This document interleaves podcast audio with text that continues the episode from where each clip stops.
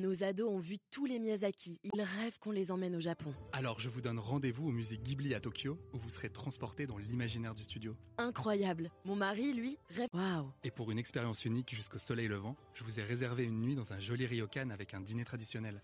Je nous y vois déjà. Avec Marco Vasco, ne rêvez plus, vivez votre voyage l'esprit libre. Au rendez-vous sur marcovasco.fr pour imaginer votre prochain voyage sur mesure.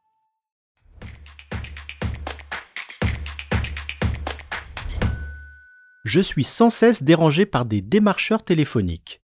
Quelle est la réglementation à ce sujet?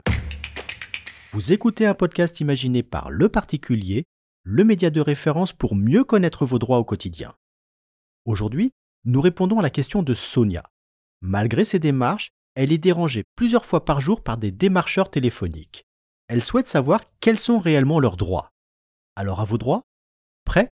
Partez Bonne nouvelle Sonia, votre téléphone devrait moins sonner.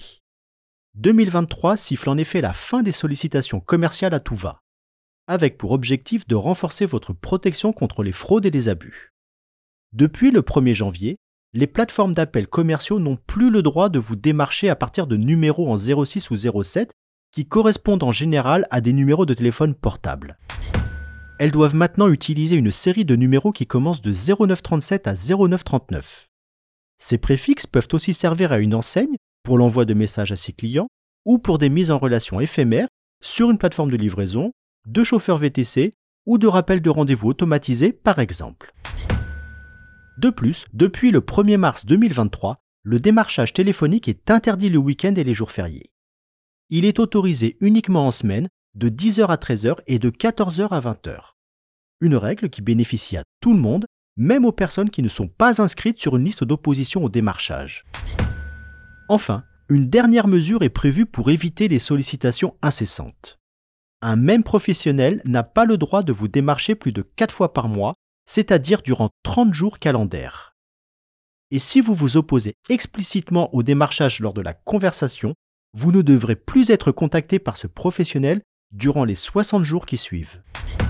La violation de ces règles est passible d'une amende de 75 000 euros pour une personne physique et 375 000 euros pour une personne morale.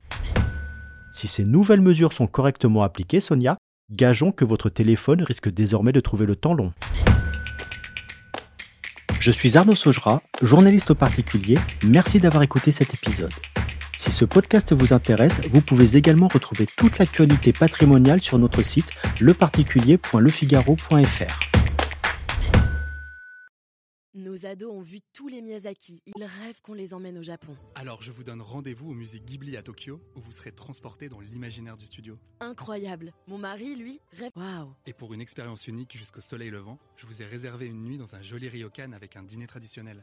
Je nous y vois déjà. Avec Marco Vasco, ne rêvez plus, vivez votre voyage l'esprit libre. Au rendez-vous sur marcovasco.fr pour imaginer votre prochain voyage sur mesure.